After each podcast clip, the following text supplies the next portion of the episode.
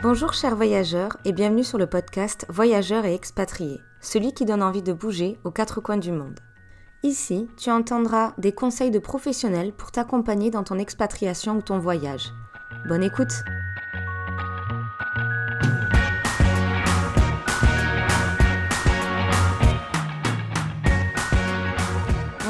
voyageurs et bienvenue sur ce nouvel épisode.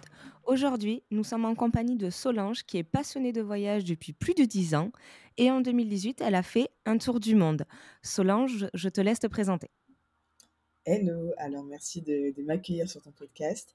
Alors moi je m'appelle Solange, j'ai 27 ans et euh, j'ai euh, plusieurs casquettes on va dire. Donc euh, la moitié de mon temps je suis consultante en informatique, l'autre moitié de mon temps du coup je suis la fondatrice de Collection Versatile qui est une marque de vêtements modulables que j'ai conçue pour les voyageuses au retour d'un tour du monde. Avant de parler exactement de ta marque, j'aimerais un peu que tu nous expliques cette passion que tu as pour le voyage et nous raconter un petit peu ton tour du monde. Yes. Alors du coup, le Tour du Monde, c'est un projet que j'ai entrepris en plein milieu de mes études. J'ai toujours été attirée par le social, mais j'ai redécouvert ma passion pour l'entrepreneuriat social et solidaire pendant euh, mes études en école de commerce. Donc j'ai rejoint une association internationale qui s'appelle Enactus, qui euh, pousse les étudiants à développer des projets à impact euh, en accord avec les 17 ODD de l'ONU objectifs de développement durable. En fait, à ce moment-là, je cherchais à sensibiliser mes pairs, donc les autres étudiants, et je trouvais pas de moyens euh, sexy, attractifs de les sensibiliser à ma cause. Et voilà, à ce moment-là, euh, tout le monde, on sait que tous les étudiants aiment voyager et on s'est dit pourquoi pas faire un tour du monde des entrepreneurs sociaux, des acteurs du changement pour montrer que dans chaque pays, peu importe euh, avec le niveau de richesse, ils sont capables de passer à l'action et de créer de l'impact dans leur écosystème. Et donc c'est comme ça qu'on a conçu euh, l'Irrigator, donc mon asso à l'époque s'appelait Erega. Et euh, donc l'Erega Tour était, donc, comme je le disais, un tour du monde à la rencontre de changemakers, donc acteurs du changement dans différentes thématiques de développement durable et de SS, donc SS pour euh, entrepreneuriat social et solidaire. Donc c'est comme ça qu'on a conçu un circuit d'une dizaine de pays. Et en fait, étant donné qu'on avait pour objectif de faire un livrable, donc un, un mini-film documentaire, on avait une thématique par pays. Donc, par exemple, on a commencé avec un tour de France, avec un petit peu toutes les thématiques. On a commencé ensuite euh, Maroc avec les ENR, énergie renouvelable, Sénégal, Cameroun avec la microfinance, Inde avec la permaculture, etc., etc. Et ce film, on peut le retrouver quelque part? Oui, il est toujours sur YouTube. on était étudiant au moment du montage, mais il est plutôt qualitatif, donc euh, soyez indulgents. Mais en effet, vous pouvez retrouver euh, comment dire, les, les principales rencontres, si je peux dire ça comme ça, parce que toutes les rencontres étaient uniques. On a fait le choix d'avoir d'aborder un storytelling précis pour le film. Donc, du coup, c'était cohérent de mettre telle ou telle interview, telle ou telle rencontre. Mais donc, il s'appelle Alternative, ESS à la fin, donc Alternative mhm. avec deux S. Il est disponible sur YouTube. Donc, euh, je pourrais très bien t'envoyer des liens euh, après. Oui, mais je mettrai le lien en barre d'infos pour ceux qui sont intéressés à voir euh, ce que ça donnait. Toi, pendant ce tour du monde, déjà, vous étiez plusieurs à partir. Ce que j'entends, c'était vous êtes plusieurs étudiants? on devait être cinq et on s'est retrouvé à deux. C'est le destin qui a voulu ça et le destin a très bien fait, je pense. Parce que euh, sur place, on faisait beaucoup de couchsurfing. C'est ce qui nous a permis de diviser notre budget par, euh, par deux euh, si c'est pas plus. Et le coach surfing en général, enfin même parfois les habitants, on les rencontrait euh, voilà euh, dans un dans un bar ou dans un petit restaurant. Les locaux ont plus tendance à accepter que tu dormes chez eux si vous n'êtes pas beaucoup que si vous êtes un groupe de cinq. oui, parce que on peut débarquer, on est cinq s'il vous plaît. non mais voilà, c'est ça. Donc finalement, je pense que c'est le destin qui a bien fait les choses. On est parti à à deux pour différentes raisons. Donc, euh, il y avait, euh, comme, comme on avait aussi cette dynamique documentaire, il y avait moi devant la caméra et du coup euh, Guillaume qui avait plutôt ce rôle de voilà vidéaste de l'autre côté de la caméra. Bon, mais c'est très bien, vous avez fait un bon tandem. Et comment vous avez préparé ce départ en tour du monde? Yes, alors ça m'a pris peut-être trois mois, on va dire. C'était, je m'attendais à ce que ce soit plus long. Et en gros, ce que j'ai fait, c'est que j'ai posé donc un planisphère euh, sur le mur de mon studio. J'étais déjà sensibilisée aux thématiques de développement durable, donc je me suis basée sur les 17 ODD. En plus des 17 ODD, voilà, je connaissais un petit peu les différents enjeux. Comme je disais tout à l'heure, euh, les ENR, énergie renouvelable, permaculture, qu'est-ce qu'on a fait d'autre, Libby Corporation, euh, l'habitat durable, etc., etc. Donc j'ai listé une dizaine de thématiques et en fonction des thématiques, j'ai essayé de rattacher symboliquement un pays. Je dis symboliquement parce que euh, si j'ai fait la microfinance euh, en Afrique euh, de l'Ouest, ça ne veut pas dire qu'il n'y a pas de microfinance en Inde, au contraire. Donc voilà, c'était un petit peu comme ça. Et aussi en fonction de mon réseau perso. parce que c'est un tour du monde qu'on a organisé en peu de temps. Et donc, voilà, aller démarcher des personnes qu'on ne connaît pas du tout, même si j'ai dû le faire, je me suis dit que ça allait être un peu compliqué. Donc, une fois que j'avais mon planisphère, que j'avais ma liste de thématiques et que j'avais plus ou moins une idée de mon, mes réseaux dans chaque pays, c'est comme ça qu'ensuite j'ai fait les matchings. Donc, c'est comme ça que je me permets de te lister rapidement le. Oui, c'est très bien. Donc, comme je disais tout à l'heure, Tour de France avec plusieurs thématiques pour un petit peu nous entraîner aussi. Maroc avec les ENR, énergie renouvelable. Sénégal, Cameroun avec la microfinance. Ensuite, on est allé en Inde avec la permaculture. Ensuite, on a fait la Chine avec l'économie circulaire. Ensuite, les Philippines avec le village solidaire. Ensuite, l'Équateur avec l'écotourisme, le Brésil avec l'habitat durable, les États-Unis avec les big corporations et un petit peu d'économie circulaire. Et est-ce que pendant ce tour du monde, il y a des euh, souvenirs que tu as et que tu souhaiterais partager avec nous qui soient bons ou plutôt des anecdotes où vous avez pu rencontrer des problèmes? Ouais, bah là, là, naturellement, je pense aux Philippines où euh, on devait faire euh, trois semaines, un mois, ouais, trois semaines et on a fini par faire un mois et demi parce qu'on n'avait plus d'argent pour continuer le tour du monde.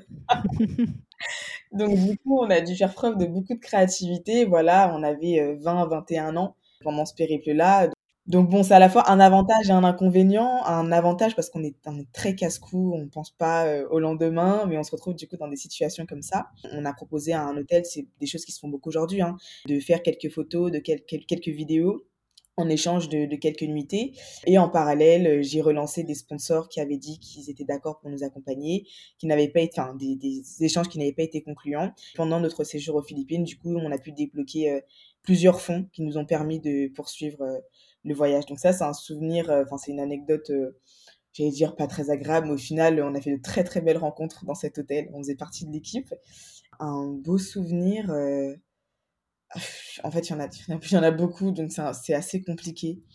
Je dirais peut-être l'écotourisme en Équateur. Malgré nous, entre guillemets, on faisait de l'écotourisme pendant tout notre séjour parce que voilà, on était au plus proche des locaux, on consommait local, on était vraiment dans cette dynamique de, de tourisme, encore que parfois on devait enchaîner les pays parce qu'on avait des problèmes de visa. Mais vraiment, en Équateur, on a pu se poser, on avait fait une collaboration avec une agence sur place, donc du coup, on avait un guide, donc c'était vraiment imprégné de la culture. Et j'ai vraiment apprécié. J'ai découvert des choses que je ne connaissais pas du tout sur ce pays. Et je pense que c'est la seule manière dont j'ai envie de, voyager. Et c'est ce que j'essaye de faire au maximum dans chacun de mes périples. Donc, euh, donc voilà. Oui, parce qu'après ce tour de monde, tu as continué à voyager plusieurs fois peut-être par an sur euh, plus ou moins longue durée. Quels sont les pays que tu as pu faire après et qui t'ont donné envie euh, de découvrir? Oui, mais alors après, j'étais donc j'ai fait mon tour du monde pendant une année de césure, donc j'ai dû reprendre mes études après. Ben, je suis allée aux États-Unis pour finir mes études. C'était cool aussi parce que j'y avais l'habitude de faire voilà euh, maximum un mois, un mois et demi, euh, voire euh, enfin, mon plus court séjour, ça va être trois jours, tu vois, en, restant en France, en faisant un petit week-end quelque part en Europe. Euh, mais donc, du coup, ça m'a permis de rester sur une plus longue durée, donc euh, de m'imprégner de la culture, d'avoir ma petite carte de séjour, etc. Donc, c'était plutôt cool.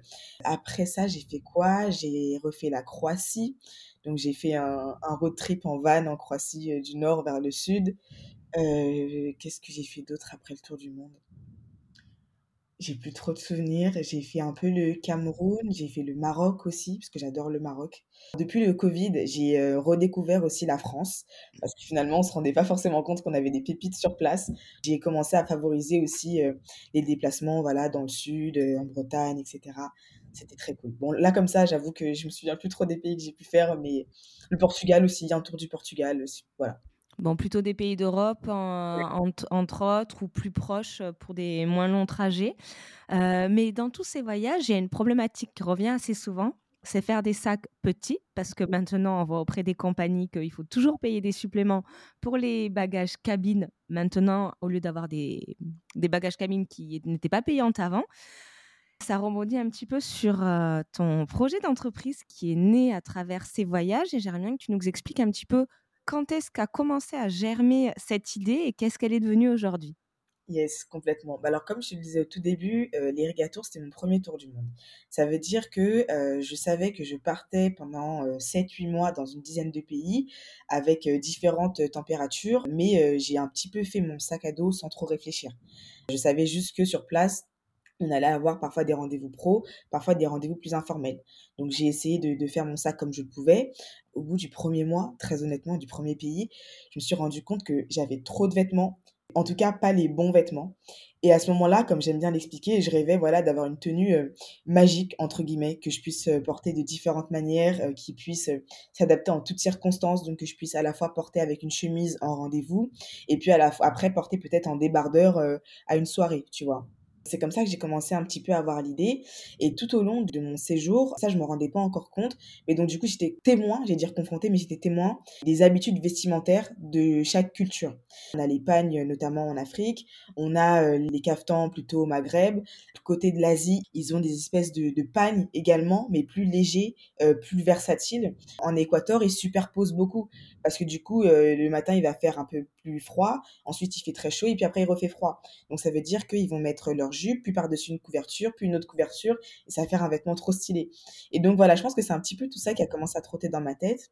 Et comme j'avais pour objectif de euh, créer une entreprise sociale et solidaire, je me suis dit, OK, let's go. J'ai euh, un besoin, donc euh, faire son sac à dos, en tout cas en tant que femme, premièrement, avant de partir en séjour. J'ai plusieurs idées de vêtements versatiles. Donc, des, les pantalons qui fonctionnent très bien, c'est la collection Magic, donc qui est inspirée des pantalons de pêcheurs thaïlandais.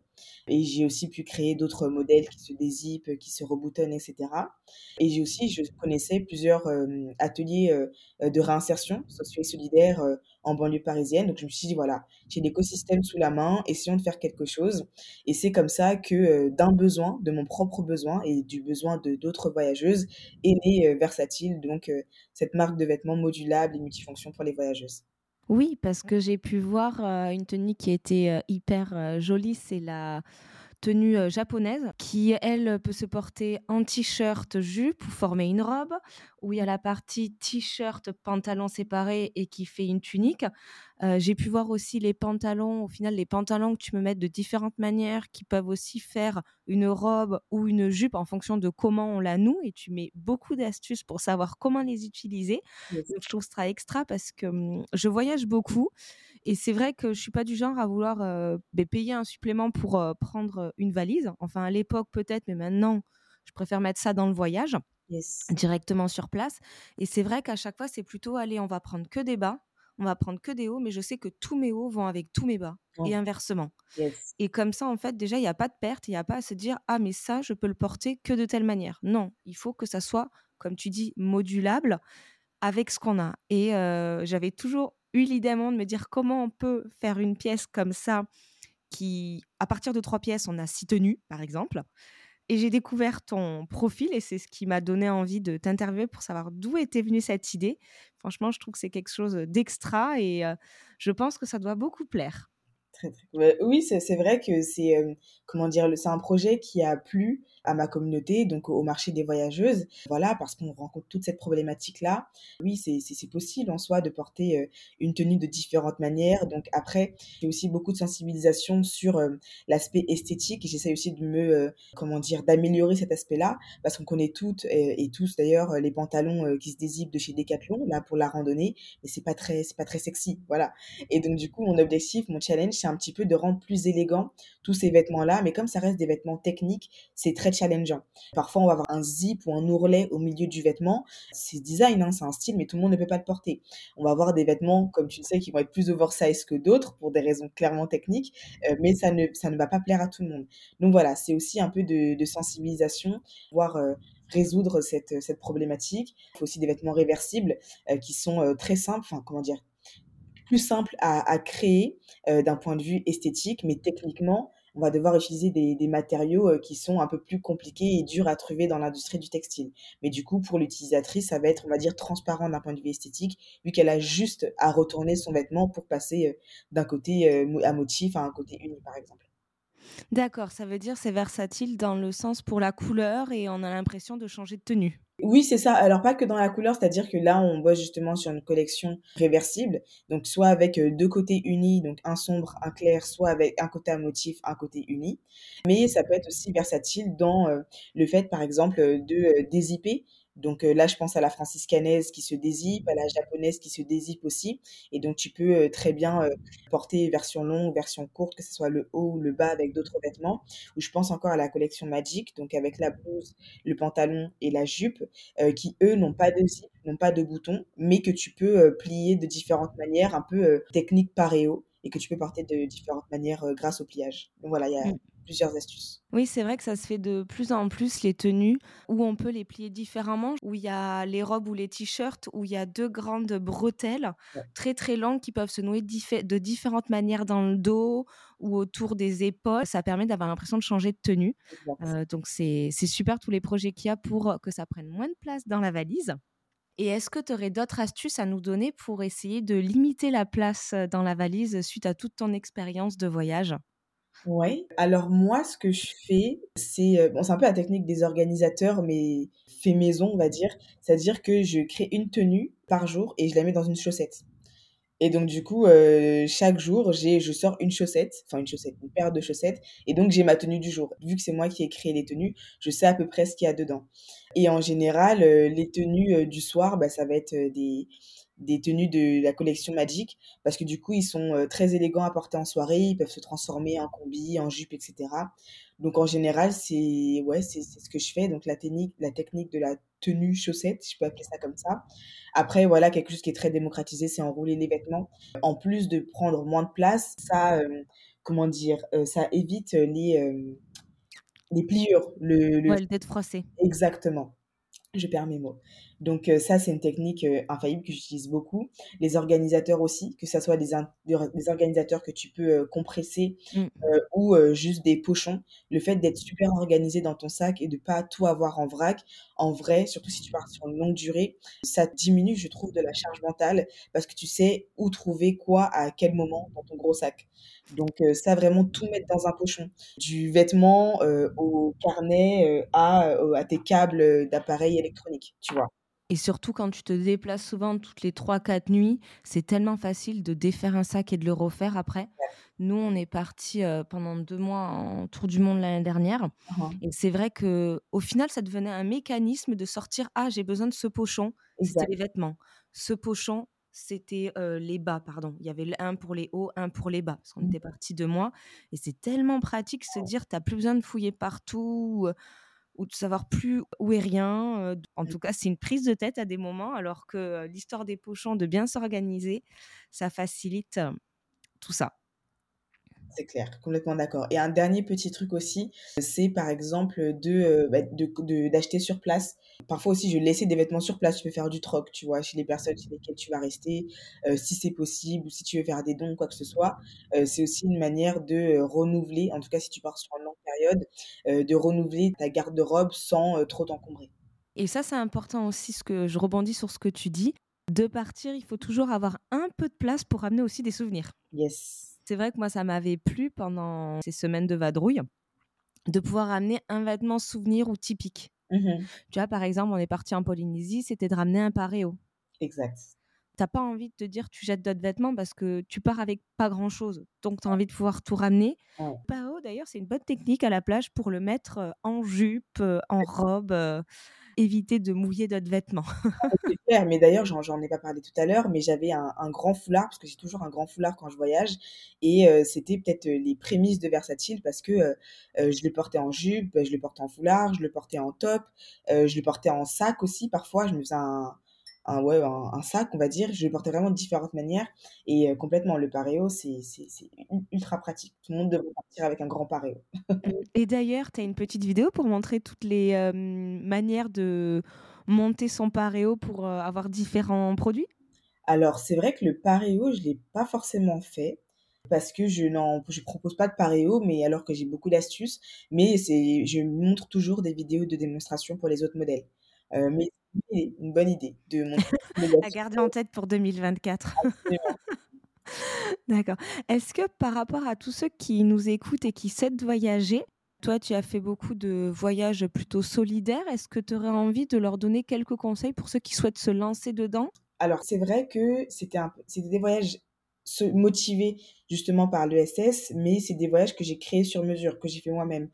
Pour ce profil-là, mon conseil, ça serait de lister des thématiques qui vous tiennent à cœur et ensuite de lister aussi en parallèle les pays que vous souhaitez visiter, tant aller dans un pays qui vous tient à cœur, et ensuite d'essayer de trouver des associations liées à ces thématiques-là dans ces pays.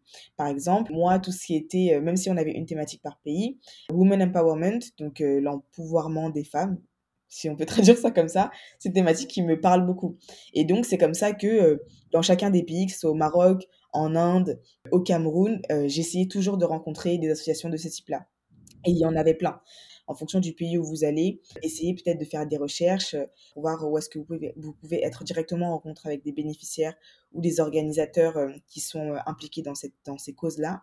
Ou alors, bah, il y a la, pratique euh, du volontariat et du bénévolat, parce qu'il y a beaucoup de structures, d'associations qui, euh, en échange du coup, euh, voilà, du toit et de, de, la nourriture, donc peuvent, voilà, te proposer, je ne sais pas, de construire une école, de préserver la faune et la flore sous-marine. Enfin, il y a vraiment énormément de projets.